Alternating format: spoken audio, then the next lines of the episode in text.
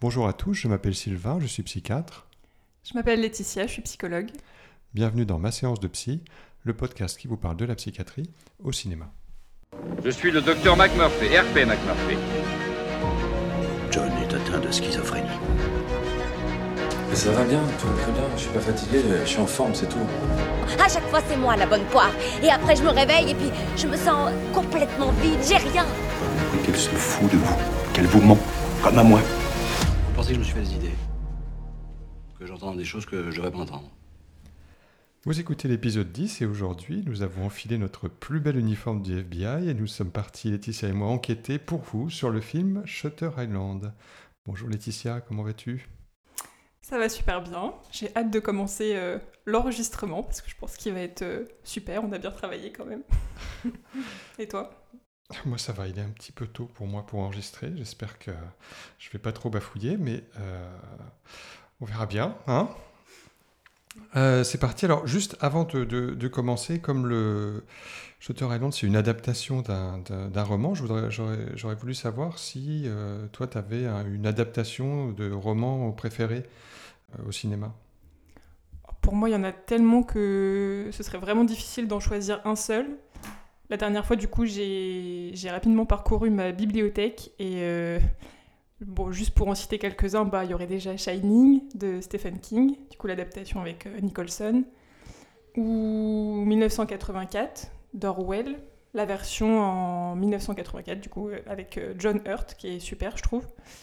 Et un petit dernier pour la route, La Chambre des Morts de Franck Tilliez. Le film, il est sorti il y a un moment, c'était avec Mélanie Laurent, je me souviens. Mais voilà, il y en a plein plein euh, que je trouve super. Et toi? Euh, Moi, je lis beaucoup moins que toi. hein. Moi, je lis vraiment très très peu. hein. Mon, mon niveau de lecture, ça se situe plutôt euh, autour d'Harry Potter, quoi. Vraiment euh, grand maximum. C'est déjà bien. Mais bon, voilà. Le, un des souvenirs que j'avais, c'était euh, c'était le roman de Jean-Paul Dubois, Kennedy et moi, bah, dont j'ai parlé dans un épisode du podcast, qui a été adapté par Sam Carman. Assez fidèle au bouquin. Euh, Peut-être qu'on voyait quand même un petit peu plus la sémiologie dans le, dans le bouquin que, que dans l'adaptation au cinéma, mais je trouvais ça assez fidèle et finalement euh, ouais, plutôt bien rendu. Euh, voilà, après moi j'en ai pas lu des milliers des livres qui ont été adaptés au cinéma, donc voilà, c'est le premier qui m'est venu, hein, qui m'est venu en tête.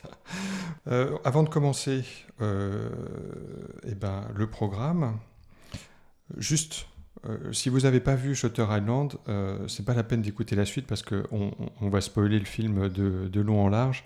Alors comme c'est un film à twist, c'est quand même bien de l'avoir vu avant, hein, parce que sinon ça va vous gâcher tout le plaisir du film. Donc si vous ne l'avez pas vu, arrêtez d'écouter et, euh, revenez une fois que, vous avez vu le film. Donc au, programme, on va faire un petit point, mais vraiment rapide, sur l'état de la, psychiatrie américaine au moment où se déroule le film, c'est-à-dire dans les années 50. Euh, ensuite, on parlera un petit peu de l'Institut Ashcliffe, qui est l'hôpital psychiatrique euh, sur Shutter Island, dans lequel se, se passe le film. On essaiera de voir s'il y a des rapprochements euh, avec des équivalents de ce qu'on peut trouver en France, comme les UMD par exemple. On parlera du stress post-traumatique et de la façon dont il est, présenté dans le film.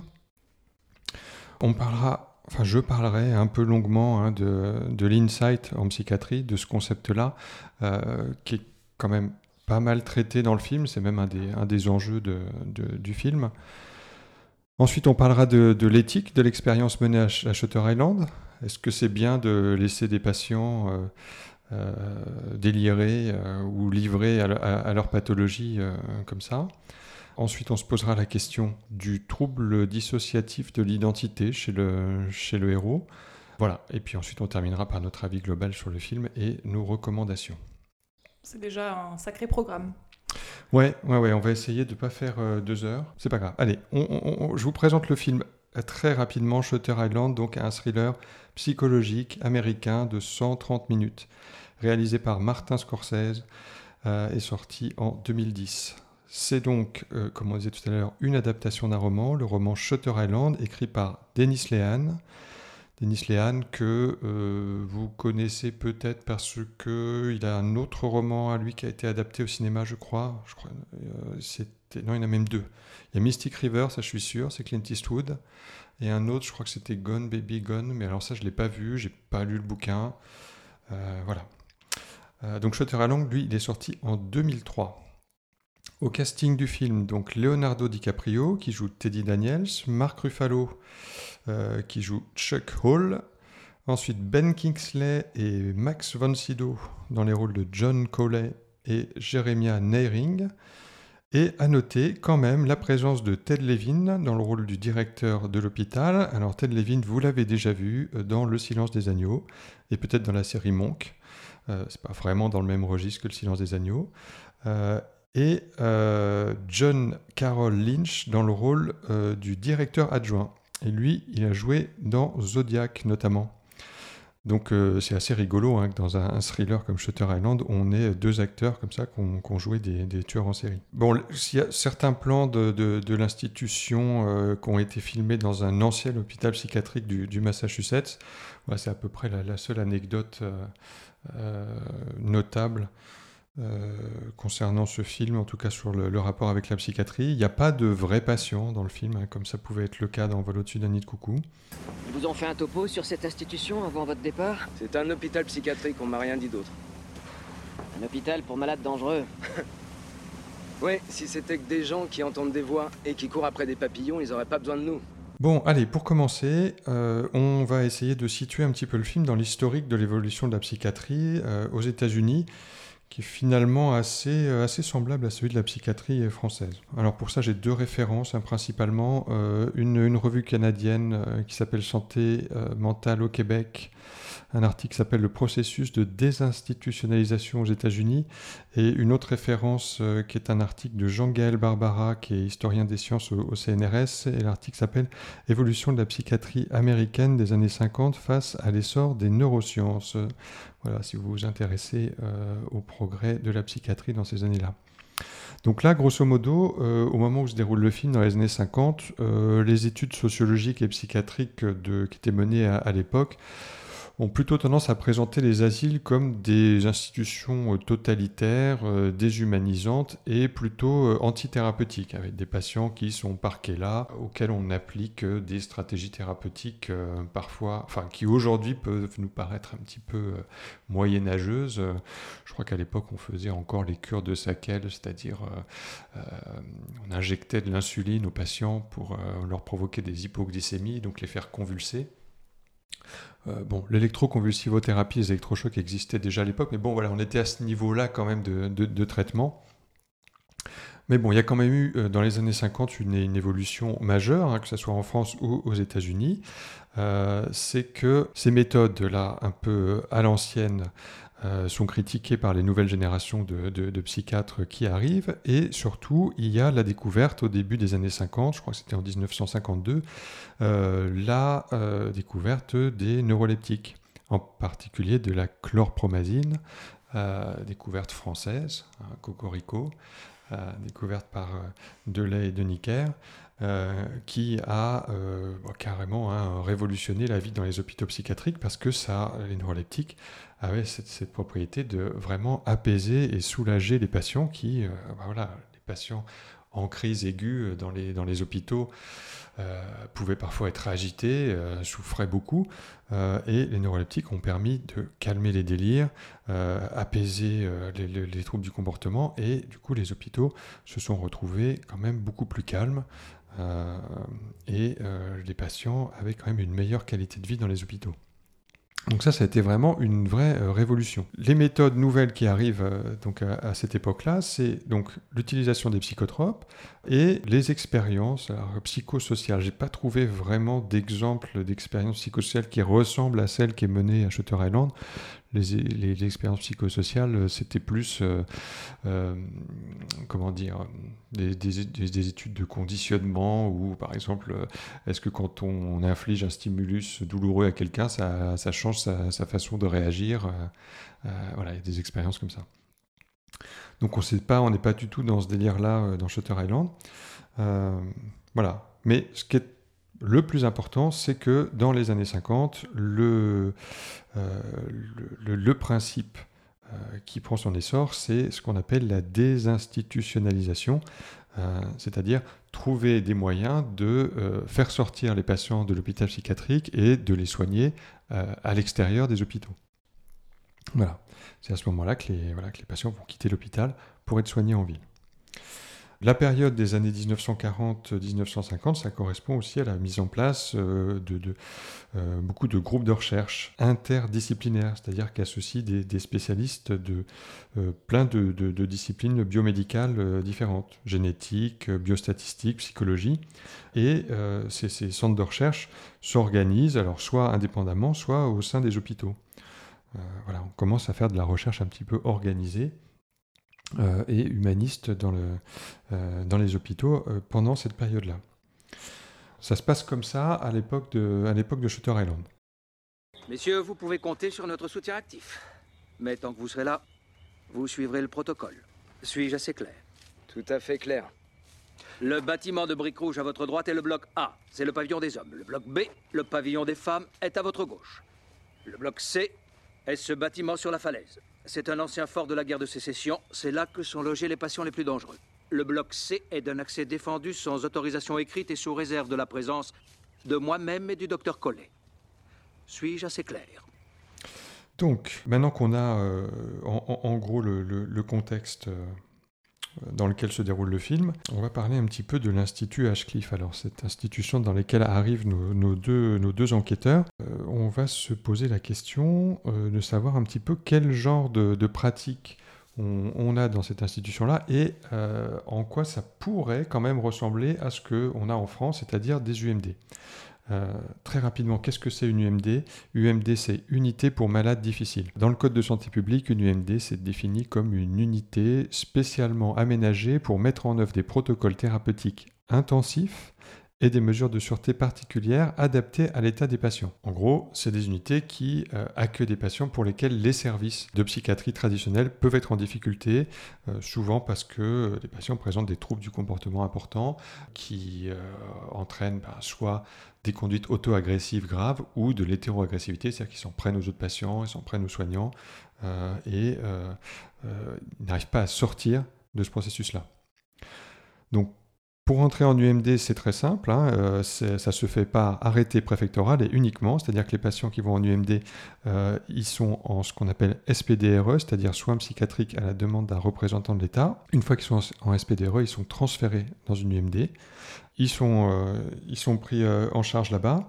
Et euh, ensuite, lorsqu'ils doivent revenir dans, leur, unité d'hospitalisation, pareil, ça se fait par arrêté préfectoral sur recommandation d'une commission de l'UMD, une commission qui est composée d'un médecin inspecteur de santé et trois psychiatres hospitaliers qui ne travaillent pas dans l'UMD. Un séjour en UMD, c'est au minimum six mois, parce qu'il y a au moins une commission tous les six mois. Euh, et euh, il faut savoir que les patients ne sortent pas directement de l'UMD pour rentrer euh, dans, leur, dans leur foyer. ils retournent dans l'unité psychiatrique d'origine qui les a adressés à l'UMD. Voilà. Les UMD, ça s'est énormément développé en France parce que moi, à l'époque où j'étais interne, il y avait 5 UMD en France. Aujourd'hui, en 2023, on est à une dizaine d'UMD. et le, les personnels euh, présents dans les UMD sont exclusivement des personnels soignants, euh, ce qui n'est pas le cas dans le film Shutter Island, hein, puisque dans Shutter Island, il y a des policiers, il y a des miradors, ils sont armés jusqu'aux dents. Euh, bon, il n'y a, pas, pas ça dans les UMD. Hein. Les UMD, c'est des lieux de soins, euh, ce n'est pas, des, pas des prisons. Même si les conditions de sécurité sont particulières pour protéger les patients, il n'y a pas de, a d'intervention de la police dans une UMD. C'est en, ça que euh, bah, Ashcliffe euh, n'a pas vraiment d'équivalent avec euh, ce qu'on appelle les UMD en France. Oui, je fais une petite aparté sur les UHSA, ce qui va te permettre de respirer un petit peu. donc les UHSA, donc c'est vraiment différent des, UMD. On aime beaucoup les, acronymes en France, hein. c'est un petit peu compliqué de s'y retrouver. UHSA, ça veut dire unité hospitalière spécialement aménagée. Donc c'est dans des établissements euh, publics de santé. Ce sont des unités en fait pour, les, pour des personnes qui sont détenues, incarcérées, et qui ont besoin de soins psychiatriques euh, en hospitalisation complète. Euh, en 2018, il n'y avait que 9 UHSA en France, donc c'est pas tellement plus que les UMD, mais ça tend aussi à, se développer.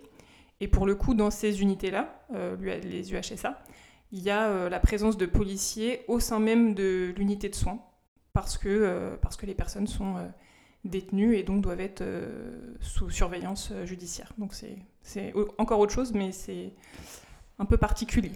Oui, donc là, c'est plus l'hôpital qui s'invite dans la prison. Euh, donc, La prison qui s'invite dans l'hôpital. Un peu. D'accord. Bon, donc, enfin, aux États-Unis, euh, il y a quand même des hôpitaux euh, psychiatriques de haute sécurité. Euh, J'ai un peu galéré pour, euh, pour en trouver. Alors, il y, en a un qui s'appelle le North Texas State Hospital, qui, était, qui a été fondé en, en 1917. Quand tu regardes les photos du site, tu as l'impression que c'est un camp de vacances euh, ou un village Pierre et Vacances. C'est trop sympa. Il y a un beau ciel bleu, tout est magnifique. Euh, bah, remarque, ceci dit, voilà, on peut être dans un hôpital psychiatrique hyper accueillant euh, et avoir des soins intensifs et de pointe. À mon avis, moi, ça, ça, me- choque pas. Euh, parce que quand, tu cherches euh, hôpitaux, haute sécurité, psychiatrie sur Internet, tu tombes sur des trucs méga glauques, genre films d'horreur, avec des vieux matelas tout pourris, déchirés. enfin bon, non, non, c'est pas du tout ça. Mais bon, Globalement, en fait, les patients qui commettent des crimes aux États-Unis, sont soignés en prison. Euh, c'est peut-être de là que vient le fait que Ashcliffe ressemble quand même plus à une prison qu'à un hôpital psychiatrique. Il y a une espèce de système euh, judiciaire qui, s'est- mis en place spécifiquement pour euh, les, gens qui, commettent des crimes et qui souffrent de troubles mentaux. Ça s'appelle les tribunaux de santé mentale. Et c'est les tribunaux de santé mentale aux États-Unis qui définissent la nature du soin. Est-ce que les patients vont être suivis en ambulatoire Euh, Est-ce qu'ils vont être suivis euh, à l'hôpital? Euh, Il y, a, il y a une allusion à ça dans un film dont, euh, dont, dont, euh, dont j'ai parlé, euh, qui était euh, Happiness Therapy, où euh, voilà, au, au moment où le, le patient il sort de l'hôpital, en fait, sa mère a négocié avec le juge pour qu'il il puisse rentrer à la maison à condition Mmh. qu'il Ah oui. prenne ses médicaments. Euh, et d'ailleurs, il est suivi par un genre de contrôleur judiciaire dans le film. euh, voilà, qui sait que Oui, c'est vrai. si- s'il y, a- s'il y a un problème et tout, il, il retourne à l'hôpital. Mm. Moi, je connaissais pas du tout l'existence de ces tribunaux de santé mentale. Mm. Mais c'est vrai. Mm. Euh, ben oui, ça fait, ça fait quelques années que ça existe. Non, moi non plus. Le, le, le- enfin, bon, le système psychiatrique américain est vraiment assez différent du système français. Donc voilà, globalement, si on met de côté euh, la présence policière sur Shutter Island, euh, le travail de réhabilitation qui a l'air d'être fait à Ashcliffe par les soignants, quand même, a l'air assez proche d'un travail qu'on pourrait faire en, UMD en France. hein.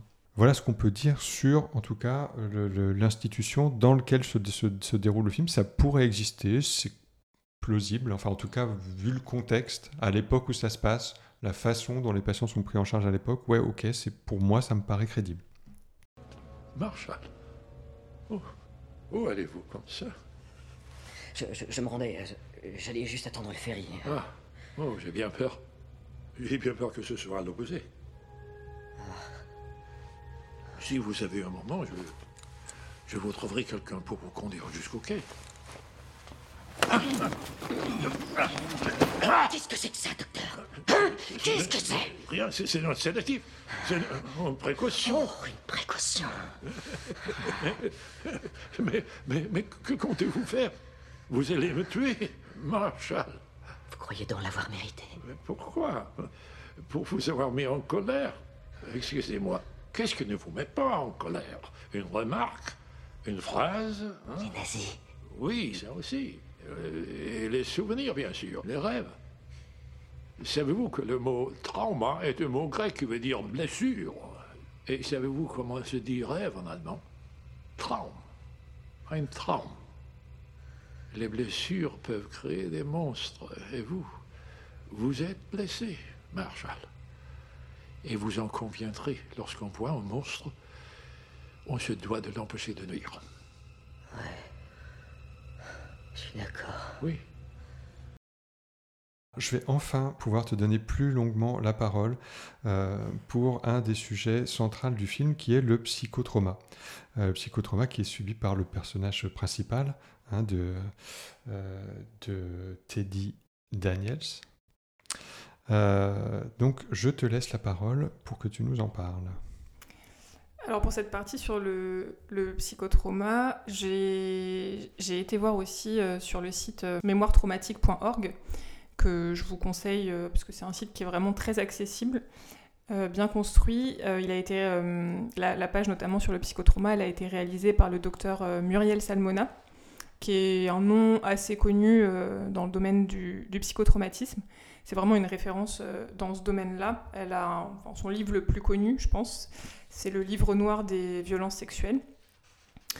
Au niveau du, du psychotrauma, euh, elle, euh, elle évoque quand même une forte prévalence euh, sur la vie entière. Donc prévalence, je crois que je l'avais déjà expliqué dans l'épisode d'avant, mais c'est la probabilité d'apparition d'une pathologie. Et donc là, c'est sur la vie entière.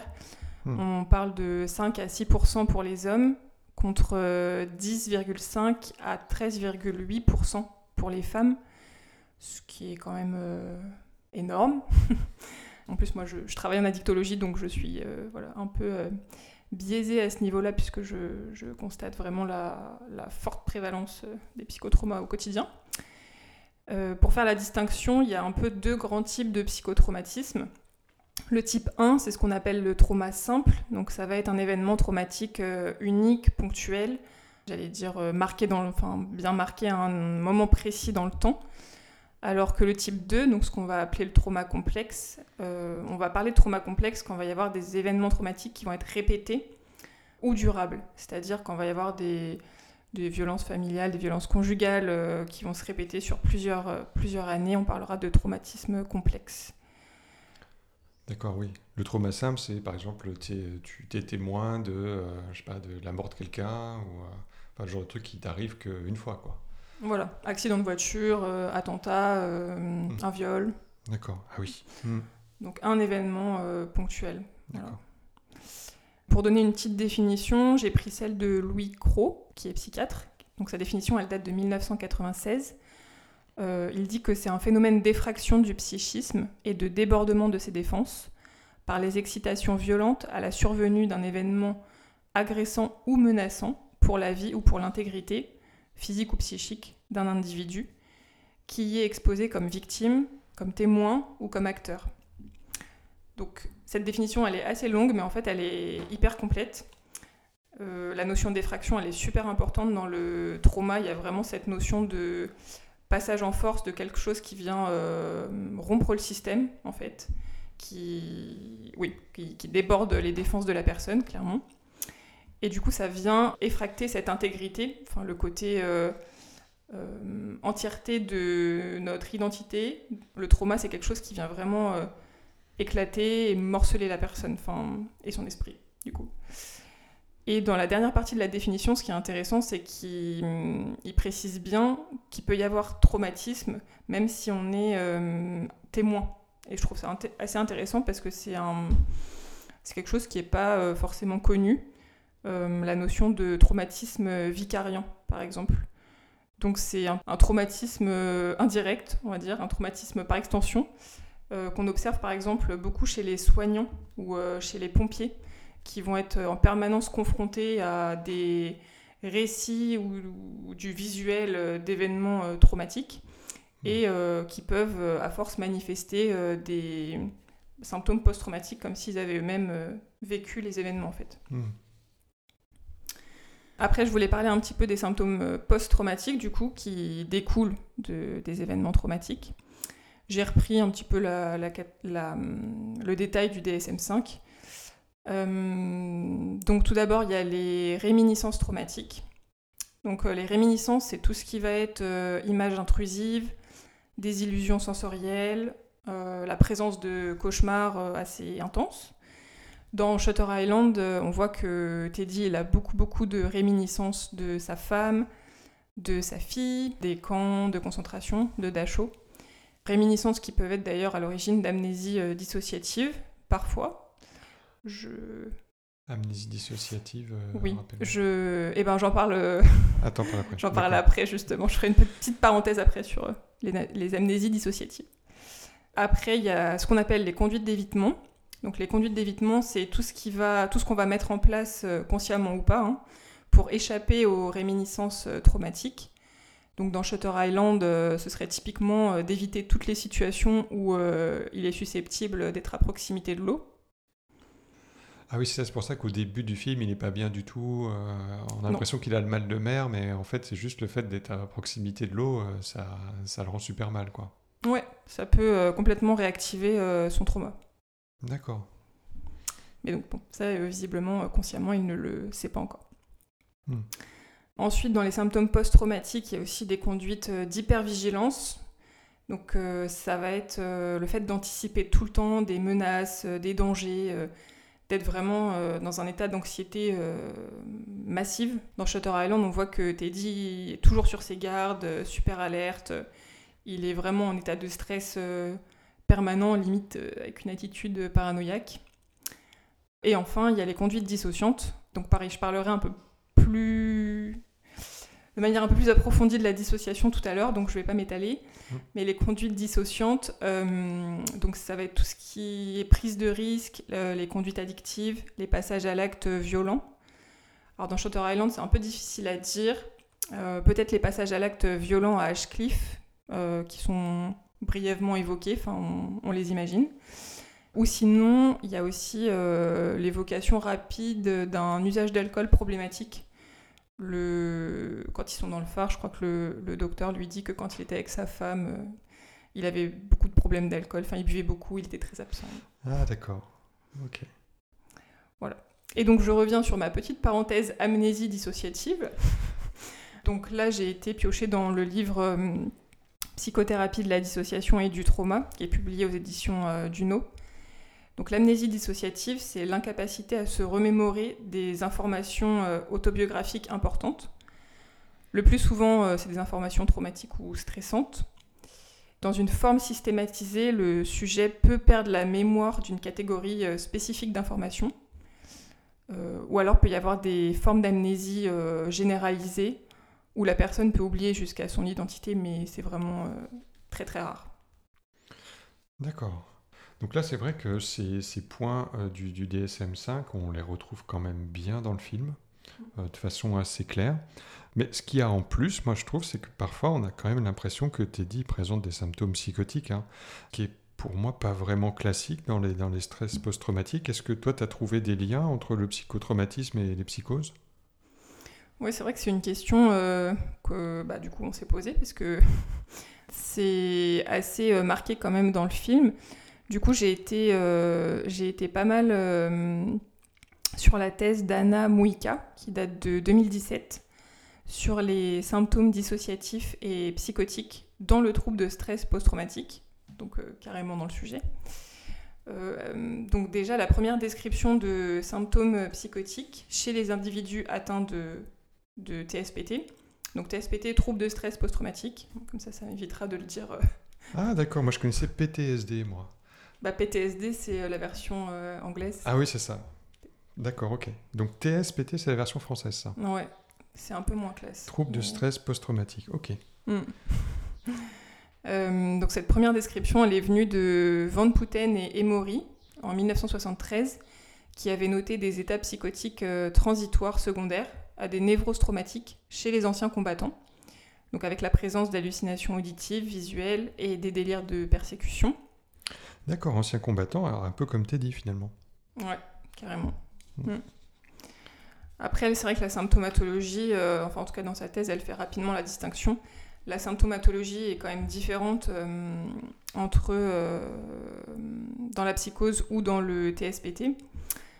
déjà, la symptomatologie délirante dans la schizophrénie, elle diffère de celle du trouble de stress post-traumatique les délires, ils sont quand même euh, moins systématisés, les thèmes sont un peu plus étranges, il y a une désorganisation plus importante euh, chez les schizophrènes quand même. Hmm. Et les hallucinations dans le trouble de stress post-traumatique, elles sont quand même souvent en lien avec les reviviscences. Et le patient se sent souvent comme s'il revivait la scène du trauma, ce qui n'est pas forcément le cas dans les symptômes positifs euh, des psychoses. Hmm. Et du coup, ce que j'ai trouvé intéressant sur ce sujet-là, en fait, c'est euh, venu pardon, des auteurs euh, Allen, euh, Allen et Hall en 1997. En fait, Allen, il a suggéré que la, la dissociation qui étaient induites par le traumatisme rendaient les personnes vulnérables à l'expérience psychotique. Et en fait, ce terme d'expérience psychotique, je trouve que c'est hyper intéressant parce que faire l'expérience de quelque chose, c'est pas forcément synonyme de, pathologie. Euh, ça me semble un peu plus adapté pour parler des éléments psychotiques euh, liés au trauma. Du coup, dans cet article-là, Dalen, dit que ces expériences psychotiques sont l'expression de difficultés émotionnelles et apparaissent parfois purement réactionnelles. Donc on pourrait dire que ces expressions psychotiques, elles sont temporairement déclenchées par le, par trauma, mais elles n'évolueront pas spécialement vers une schizophrénie euh, caractérisée en fait. D'accord. Donc en théorie, les symptômes psychotiques de Teddy pourraient exister en vrai, hein, c'est assez cohérent Ouais, ouais, ouais, on peut, on peut le dire, on peut, on peut le dire, euh, oui, dans un sens où il serait euh, réactionnel, mais voilà, sans faire forcément partie d'une pathologie sans forcément être en lien avec euh, une psychose avérée. C'est ça, voilà. Donc il souffre pas d'un trouble psychotique chronique, mm. mais dans le cadre de son, euh, de son syndrome de stress post-traumatique, euh, il peut présenter des effractions psychotiques, en tout cas des expériences psychotiques ponctuelles. Ouais, voilà, c'est ça. D'accord. Savez-vous dans quel état se trouve le monde de la psychiatrie actuellement? Non, docteur, j'en ai aucune idée. Il est en guerre. La vieille école préconise l'intervention chirurgicale la neurochirurgie, des procédures telles que la lobotomie transorbitale. D'aucuns pensent que les patients deviennent plus raisonnables, dociles, d'autres que ça les transforme en zombies. Et la nouvelle école? La psychopharmacologie. Une nouvelle drogue a été approuvée, la thorazine. Ce composé tranquillise les psychotiques ou les dons, si on veut. Et de quelle école êtes-vous, docteur? Moi? J'ai une théorie innovante selon laquelle si l'on traite un patient avec respect, si on l'écoute quand il parle, si l'on essaie de le comprendre, on peut établir le contact.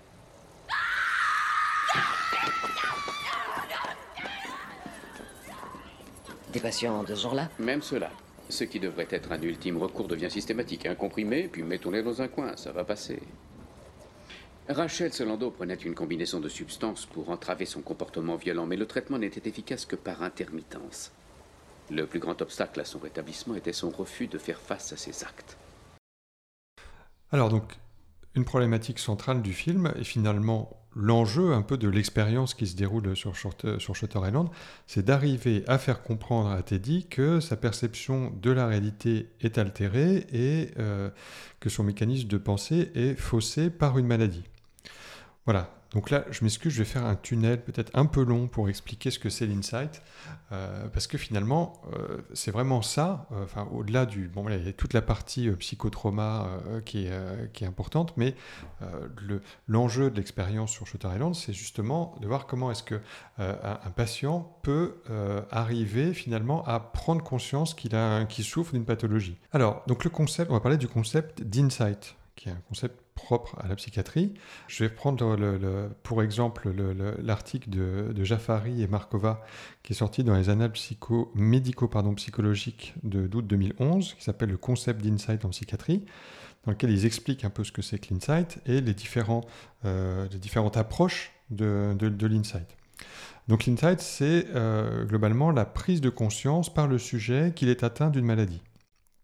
Donc le défaut d'insight est souvent euh, amalgamé, euh, en tout cas on fait le raccourci, euh, enfin moi ça m'est arrivé de le faire plein de fois, avec le terme anosognosie, donc avec le, le A privatif, nosos qui veut dire la maladie et gnosis qui veut dire la connaissance donc ne pas avoir connaissance de sa maladie. En fait, c'est un concept, l'anosognosie, c'est un concept qui a été décrit en 1914 par les neurologues, en particulier par Joseph Babinski, qui s'était rendu compte que chez les patients qui faisaient des AVC dans certains territoires du cerveau, les, lésions pouvaient altérer les fonctions cognitives des patients et les patients ne se rendaient pas compte que, par exemple, ils ne pouvaient plus bouger un bras ou, euh, qu'ils ne pouvaient plus se servir de telle ou telle chose.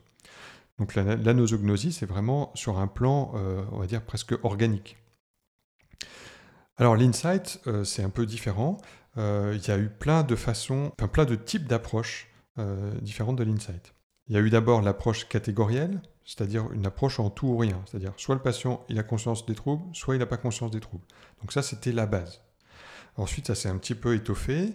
il y a eu, qui s'est développé l'approche dimensionnelle, c'est-à-dire une approche à la fois quantitative et plus ou moins détaillée, avec différents items la conscience de la maladie, la conscience des symptômes, la conscience de la nécessité d'un traitement, des conséquences sociales de la maladie, la capacité du patient à attribuer euh, une cause à la maladie, et les stratégies euh, psychologiques de défense. Les, stratégies psychologiques de défense, il y a, une petite aparté, enfin non, il y a un petit, clin d'œil dans le film au moment, à un moment donné où ils sont en train de, euh, parler le, premier soir, quand les, les, enquêteurs ils rencontrent les médecins, le docteur Nehring, dans le film, quand il dit à Teddy, il en parle, il dit Vous avez des mécanismes de défense remarquables. Euh, donc c'est ça les stratégies psychologiques de défense, c'est euh, les, moyens euh, d'avoir accès ou pas à la, connaissance de ces troubles. Après l'approche dimensionnelle, il y a ce qu'on appelle l'insight cognitif. Alors ça, moi, ça me parle plus parce que ça a été défini par Aaron Beck, qui est le père des thérapies cognitives et comportementales qui lui parle de l'altération de la capacité d'être objectif euh, sur les, expériences délirantes et les distorsions cognitives. Donc, c'est-à-dire euh, l'incapacité à, mettre ces expériences en perspective, l'incapacité à corriger les informations venant des autres, ou alors un excès de confiance dans les jugements délirants. Et enfin, la dernière hypothèse, c'est euh, l'insight comme sensation somesthésique, euh, c'est-à-dire, en fait, c'est une perception sensorielle. C'est un modèle explicatif qui est assez proche finalement de l'anosognosie, euh, qui serait associé finalement à des lésions du lobe frontal chez des patients qui souffrent de schizophrénie. Et donc, le lobe frontal étant lésé, l'insight se définit alors comme euh, une difficulté à percevoir et à construire une représentation correcte de la maladie, mais parce qu'on considère que le cerveau a été lésé, abîmé par la maladie. Voilà, allez, je termine vite fait avec les diagnostics différentiels. J'en ai retenu que trois hein, principaux euh, avec lesquels euh, il ne faut pas confondre l'insight, en tout cas, lorsqu'on parle de conscience du trouble. Il y a avant tout donc le déni.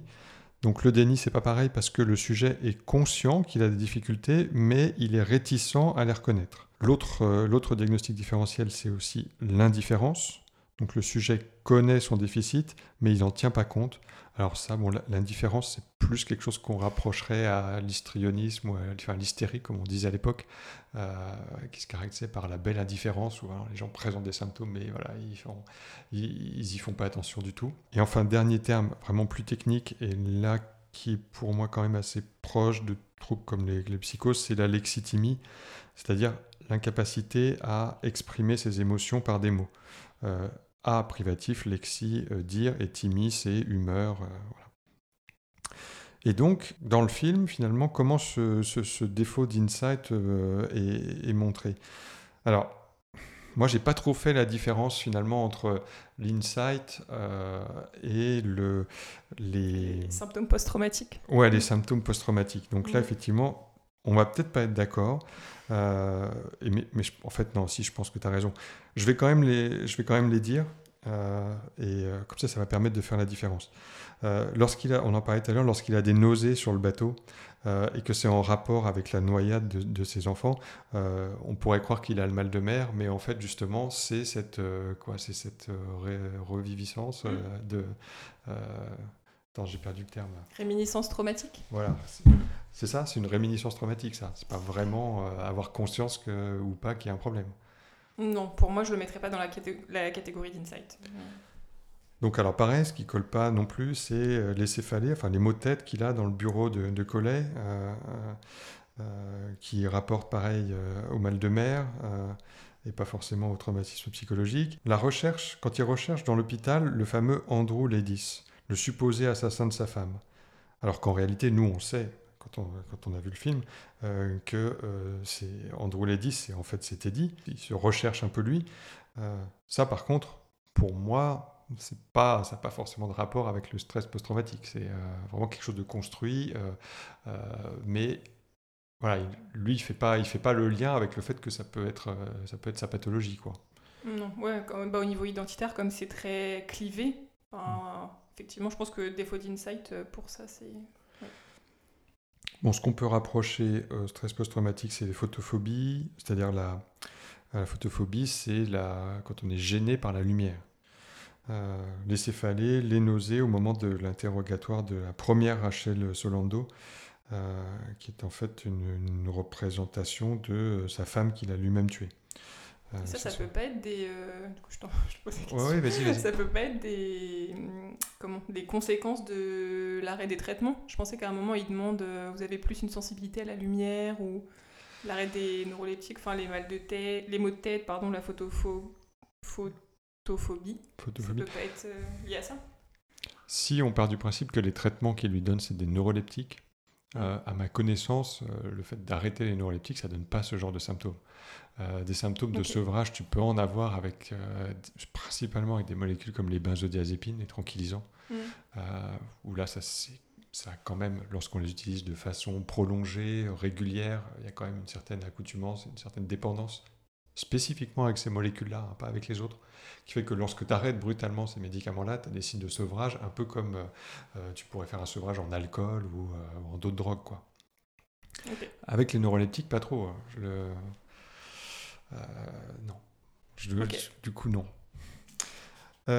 donc, comme autre manifestation euh, de l'anosognosie, enfin en tout cas du défaut d'insight. Euh, alors si, euh, à un moment donné, Chuck il voit son collègue, enfin il, a l'impression de voir son collègue en bas de la falaise qui, qui, s'est écrasé en bas. Il voit une espèce de corps dans les vagues. donc là, il a clairement une hallucination, enfin bon, illusion, voilà, on va dire. Je pense que c'est quand même une façon de représenter une hallucination, même si la, comme ça, quand on le voit, on dirait plus que c'est de l'illusion, c'est-à-dire quelque chose qui. Euh, une image qui est réelle, mais qui est interprétée, déformée euh, de la mauvaise manière. Une hallucination, c'est une perception sans objet. C'est-à-dire, genre, j'entends un bruit alors qu'il n'y a pas de bruit, ou je vois quelque chose alors qu'il n'y a rien. Euh, là, on est plus de l'ordre de l'illusion. Bon, voilà. Mais on va dire que pour le réalisateur, ça, ça représentait, en tout cas dans le bouquin, il me semble que c'est clairement présenté comme une hallucination. et là, il ne se rend pas compte clairement qu'il est en train d'avoir une expérience hallucinatoire. Donc là, le défaut d'insight, il est assez clair. Pareil, dans la, quasiment dans la même séquence, quand il descend au bas des rochers, qu'il ne retrouve plus le corps, euh, là il voit des rats qui, sortent des trous et qui, qui, courent un peu partout sur les rochers.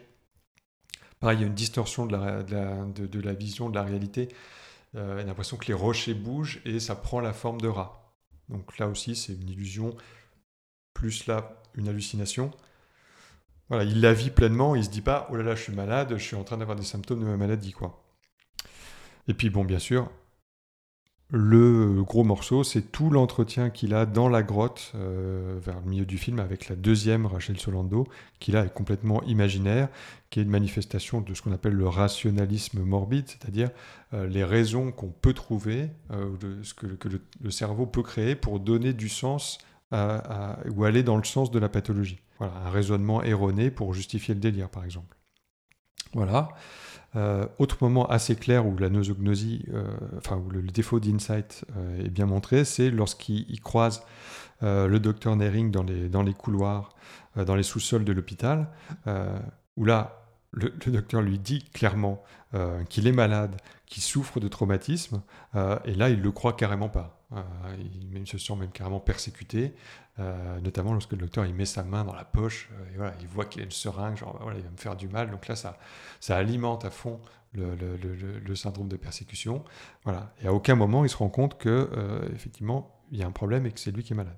Et puis, bien sûr, enfin, la révélation à la fin du film, lorsque le docteur Collet lui donne directement accès à son dossier médical, où là, il voit les notes des psychiatres qui décrivent la symptomatologie. et là, euh, face à ça, euh, eh ben, euh, il, ne fait pas le lien entre ce qu'il a vécu et ce qui est décrit dans son dossier. Ce qui t'amène ici, c'est pas la vérité. Si, au contraire, et je veux l'exposer au grand jour. Ce qui t'amène ici, c'est toi Et Ladies. C'est la seule raison de ta présence ici.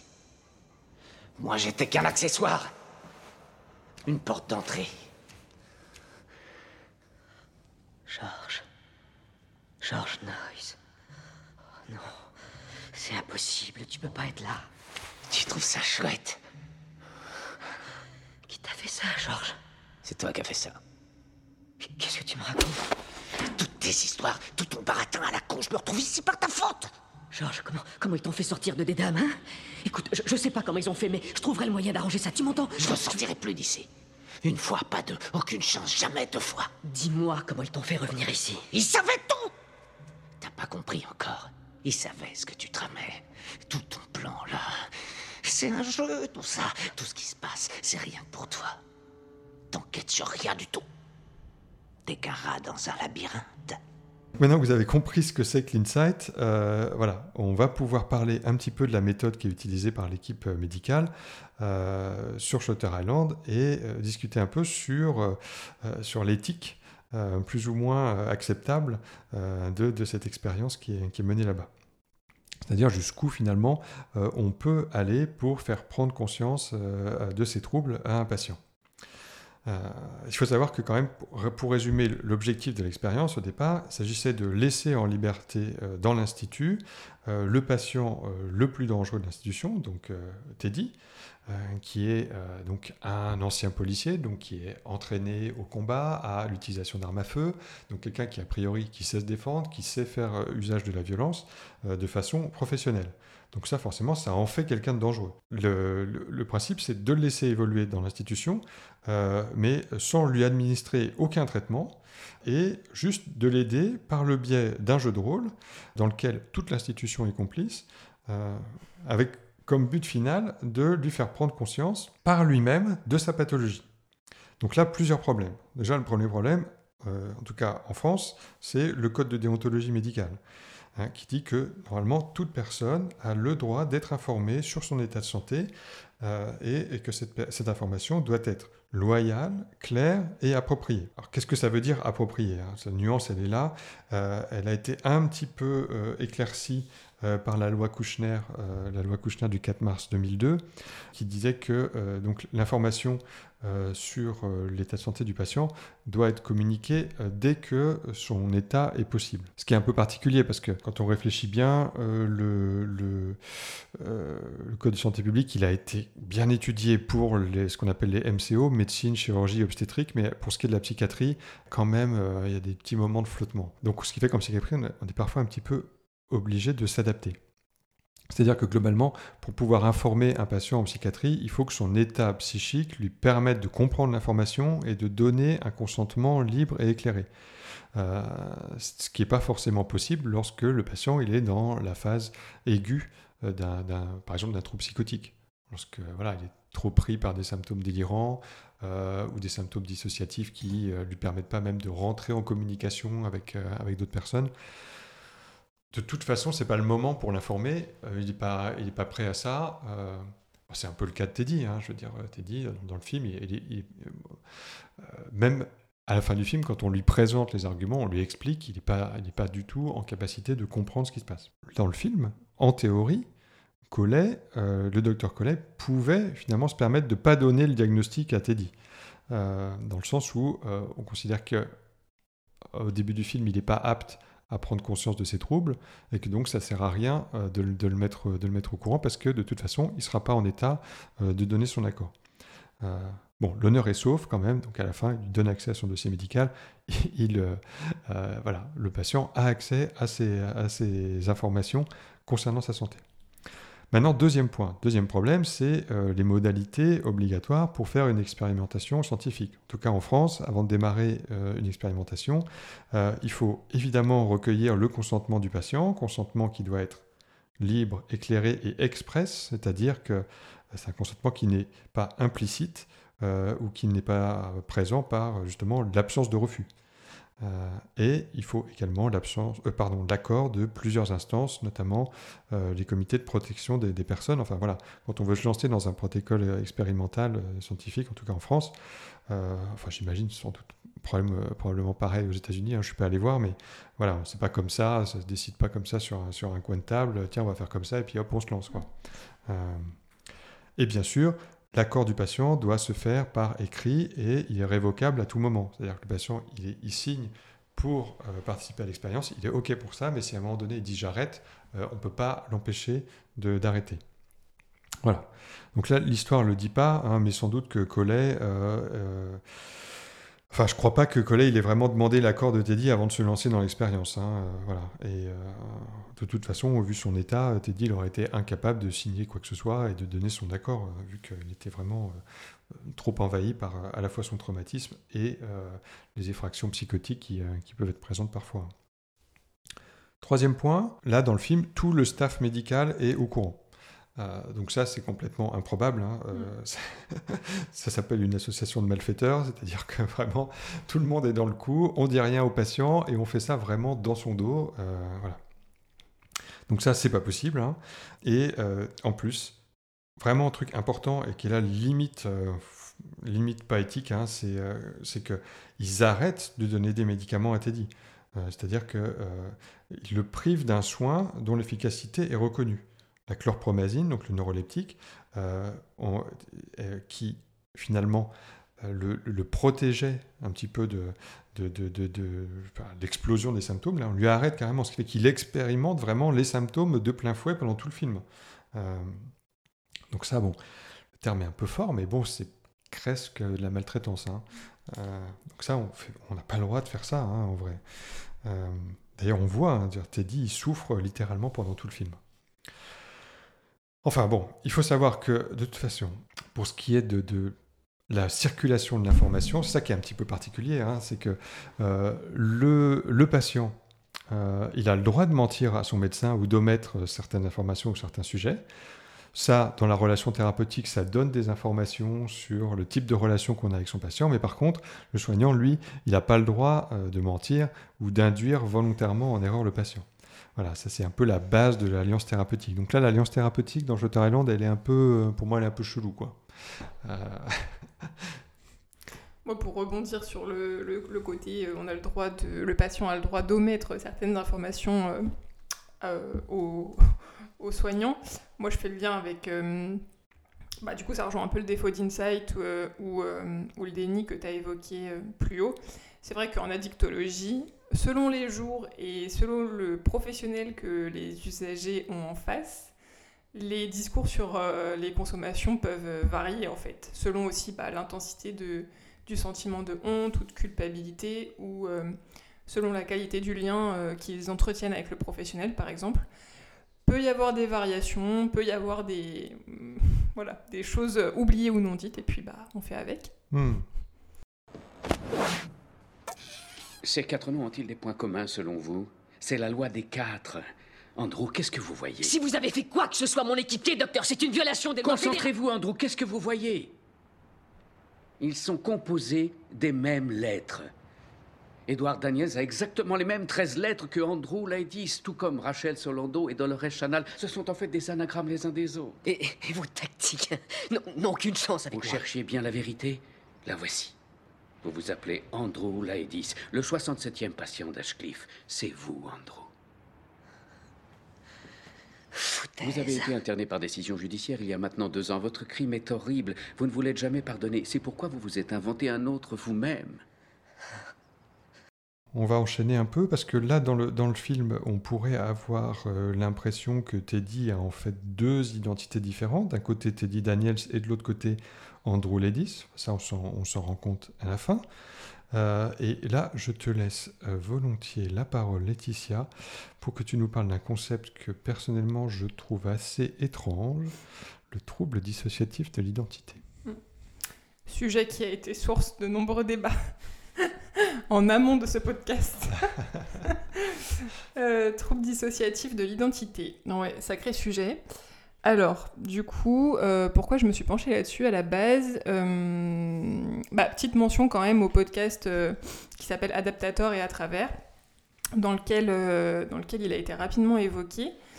Et du coup, j'ai écouté une autre émission sur France Bleu qui date de 2022, où en fait, donc Eric Binet était invité pour parler de ce sujet-là. Donc c'est un psychologue, c'est le président aussi de l'AFTD, autre acronyme, Association francophone de trauma et de dissociation.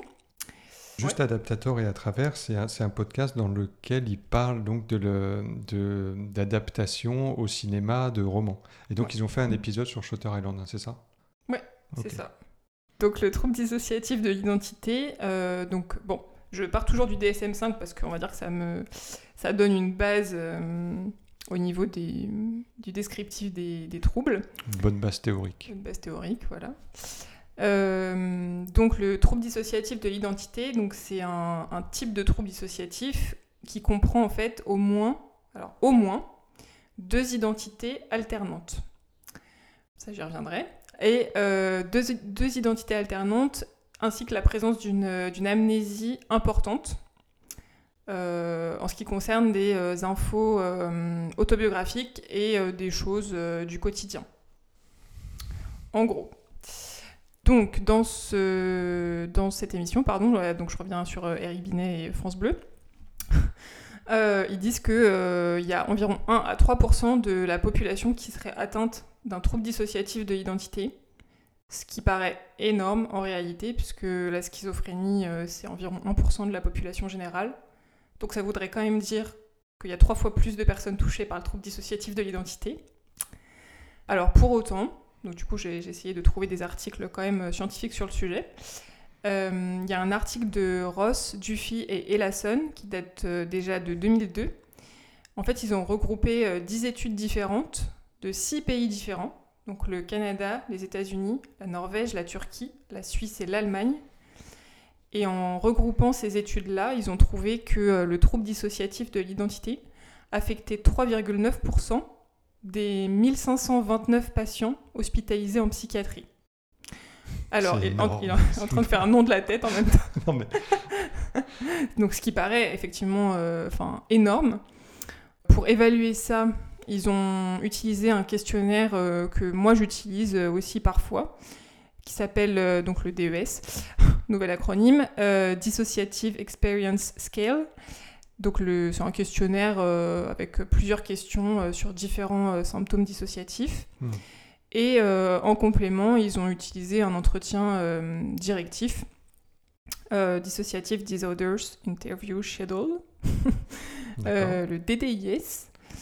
Et donc, avec cette évaluation-là, donc le questionnaire plus l'entretien semi-directif, ils ont trouvé ce score assez impressionnant des, du TDI.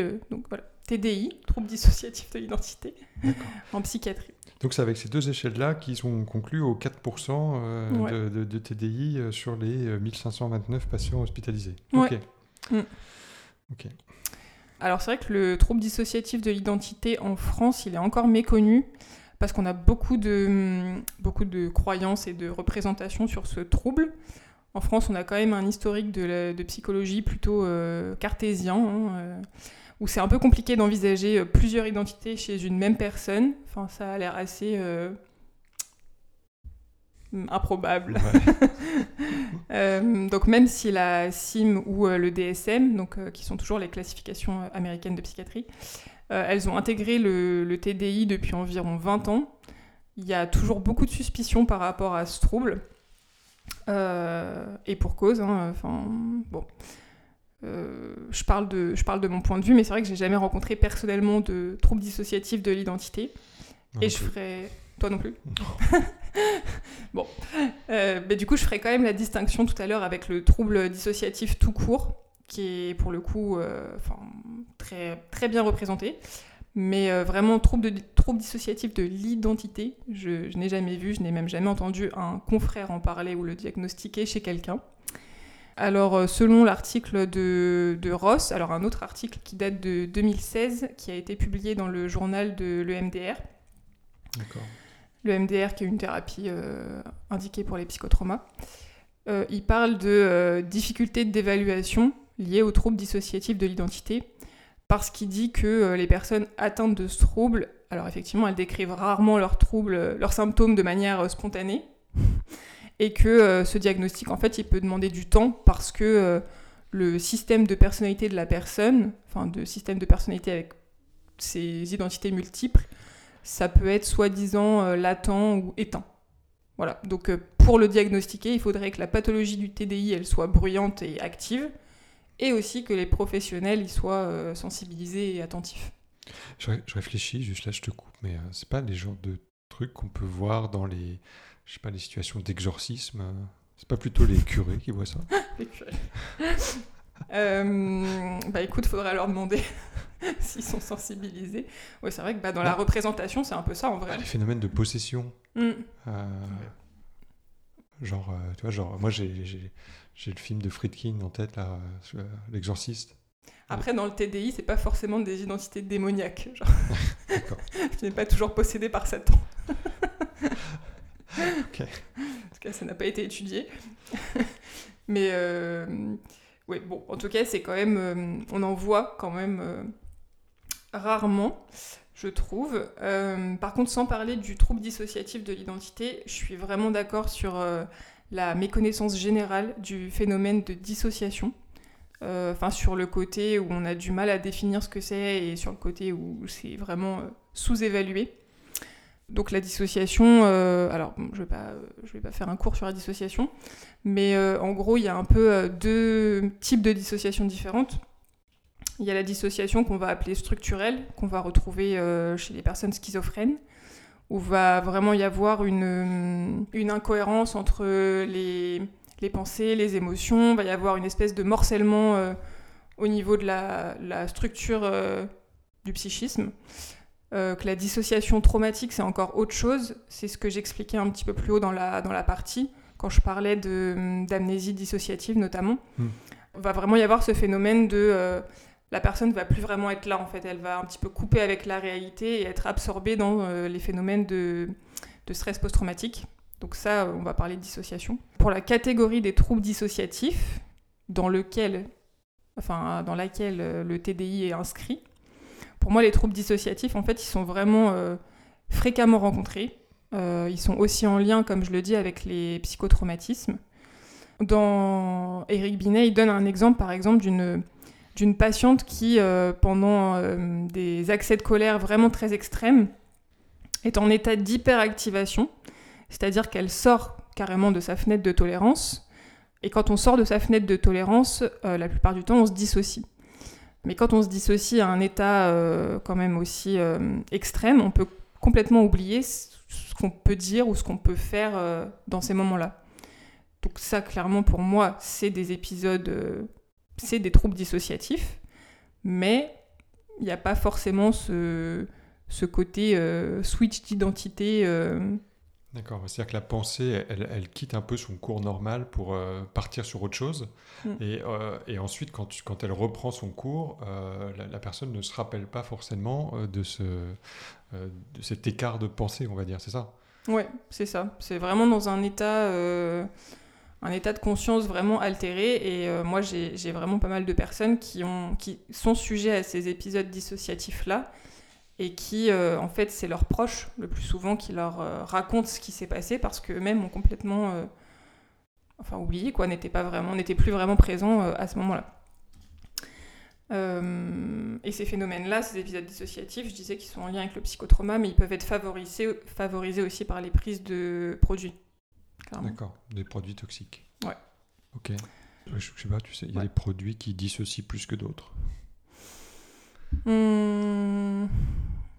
Non, je dirais que c'est propre à la personne quand même, mais euh, bon après il y en a quand même qui ont des potentiels dissociatifs, euh, genre la kétamine par exemple. Ah ouais, d'accord. Hmm. Ça peut être un facteur déclenchant.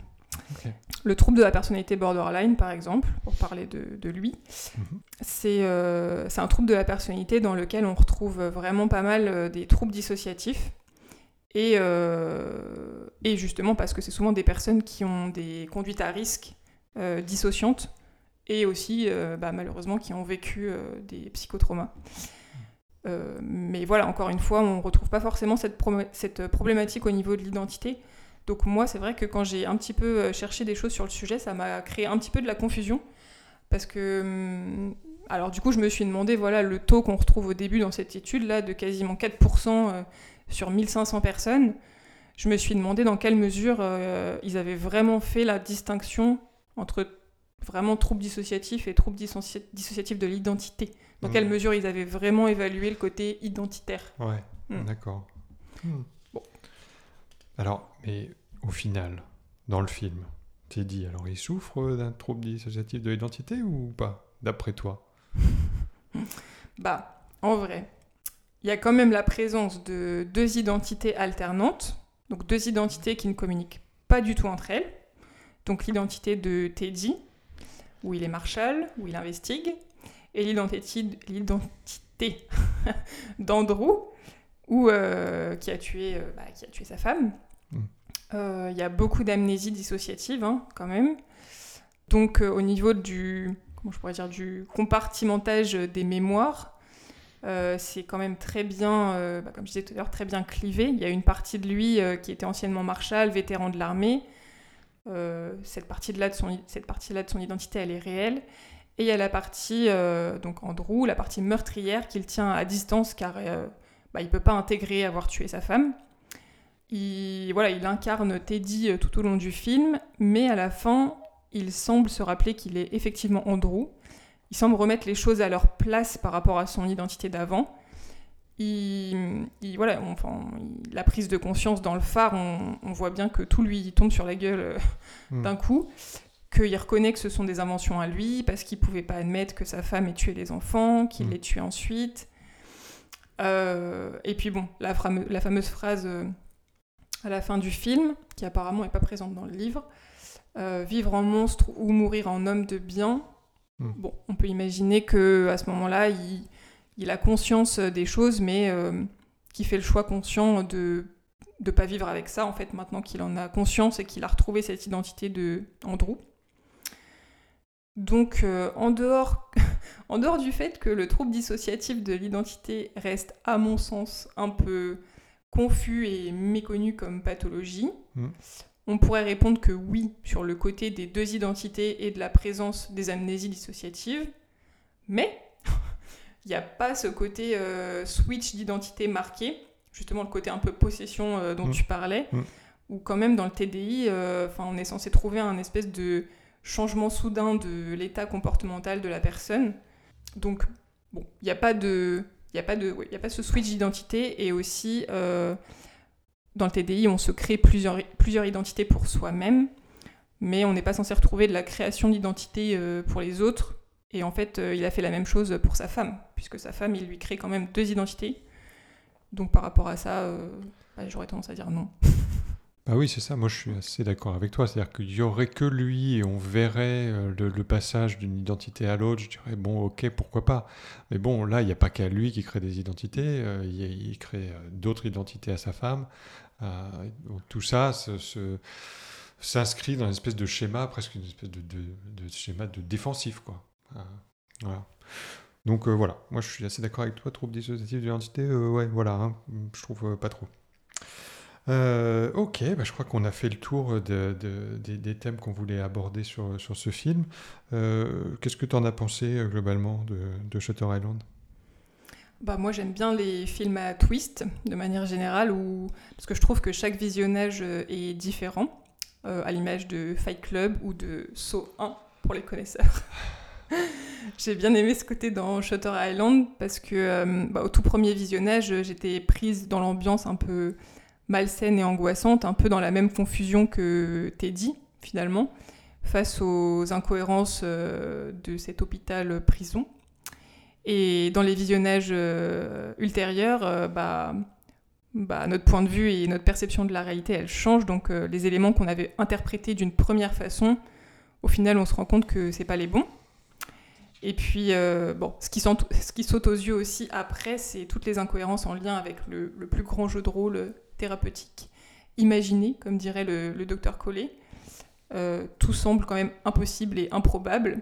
Donc, euh, enfin voilà, comme tu disais dans ta partie sur l'éthique, ça sous-entend quand même qu'absolument tout le monde est au courant, euh, les soignants comme les patients.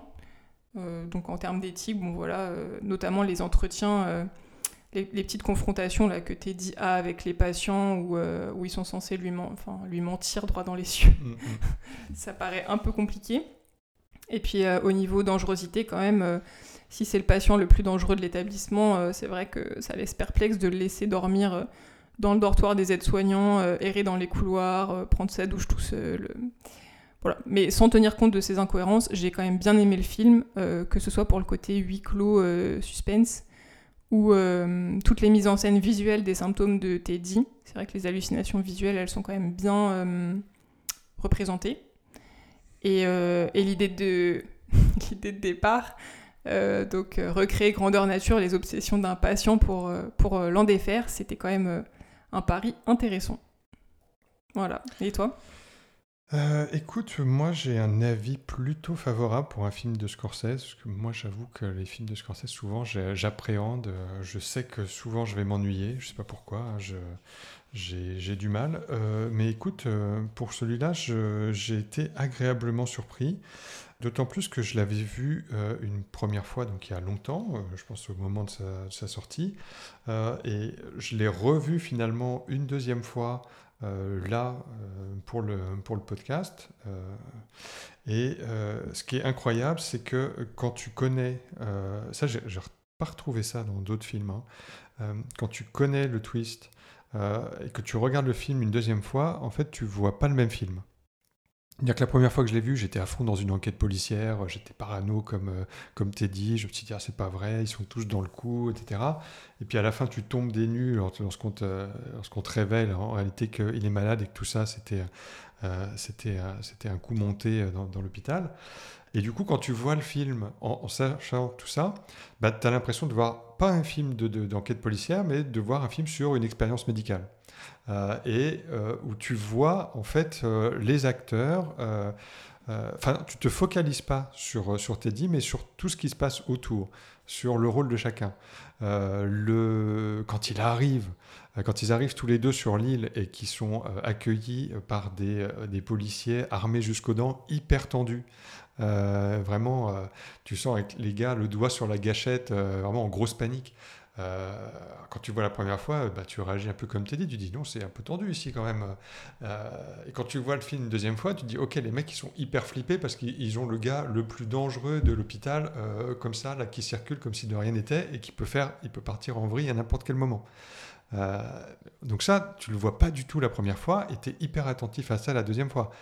Les, euh, les coups d'œil des soignants à chaque fois qu'il il y a des allusions au docteur Sheehan, donc qui est un des médecins de l'institution, mais qui joue le rôle euh, du, euh, euh, de, je sais pas comment on dit, de, de- C'est son, le- associé, non? ouais, son, son collègue, quoi, le, euh, Hall.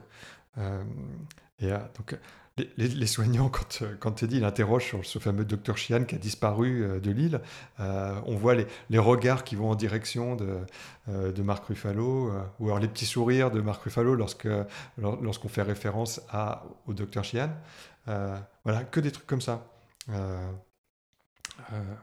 Donc ça, moi, j'avoue que bah ça, ça m'a vachement plu parce que j'avais jamais retrouvé ça, j'avais jamais retrouvé ça auparavant.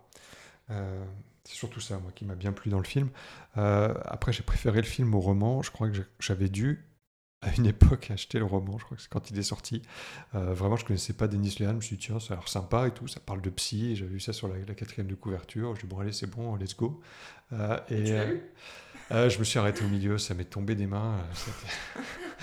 mais, mais bon, j'ai du mal à accrocher dans les bouquins. Mais Mm. euh, vraiment que, voilà. Faut, voilà, mais il me faut Harry Potter, moi, un truc, tu vois, euh, basique. Mm. dès que dès que c'est un peu euh, dès, dès que, dès que ça traîne un peu trop en fait euh, bah, voilà, facilement je, je- je laisse tomber. Donc voilà alors que le film ouais, ben le film bah, moi je suis, je suis bien rentré dedans et ça n'a pas été trop pénible de le revoir. De ne pas le revoir deux trois fois quatre fois pour le podcast Euh, c'est finalement c'est c'est bien passé. Voilà pour ce que j'en pense Ces images sont tout à fait réalistes. Autrefois, le genre de patients que nous prenions en charge ici étaient enchaînés et abandonnés dans leur déjection. Ils étaient battus, comme si les fouetter jusqu'au sang pouvait les désaliéner. Nous leur enfoncions des vis dans le cerveau. Nous les obligeons à prendre des bains si glacés qu'ils s'évanouissaient ou se noyaient même. Et de nos jours? Nous les traitons, les soignons, tentons de les guérir. Et si nous échouons, nous leur apportons au moins un peu de réconfort dans leur vie, de calme. Allez, avant de terminer, on va faire nos petites recommandations euh, en rapport de près ou de loin avec le film d'aujourd'hui. Je te laisse commencer. Et ben le fait de parler du psychotrauma et du, du, trouble, de stress, du trouble de stress post-traumatique, ça m'a refait penser à la première saison de En thérapie. Je sais pas si tu connais. Oui, Ouais. j'aime bien. C'est bien parce que t'as- je sais absolument pas comme ça que je travaille euh, et que le, euh, le- il m'impressionne ce psychiatre qui, euh, oui, a plein de problèmes dans sa vie, mais quand même est méga pro euh, avec des patients ultra modèles qu'on retrouve que dans des bouquins. Euh, Hmm. Mais il n'est pas toujours pro, en vrai. Euh, ouais, remarque, t'as raison. Mm. Il a- c'est vrai, c'est vrai. c'est vrai, t'as raison. Donc, un- 4, finalement, à échelle humaine, Ouais, c'est ça. avec, avec ses fragilités. euh, voilà. Mais qui a nous en toujours, euh, qui a toujours bah, des fois, quand même, la bonne punchline, tu vois, le truc vraiment Mm. qui te retourne. euh. Mm. Donc, non, mais j'ai bien aimé. hein. Bah, du coup, la première saison de En Thérapie. Alors, En Thérapie, c'est une adaptation euh, d'une série euh, israélienne à la base. Et la. Non. Si, si, Betty Pool, je crois, ça s'appelle. Et euh, la hum, saison 1 en France a été euh, créée par euh, Eric Toledano et Olivier Nakache. Elle est sortie en 2021. Et cette première saison, en fait, elle est axée sur les attentats de 2015, donc au Bataclan et dans les cafés parisiens.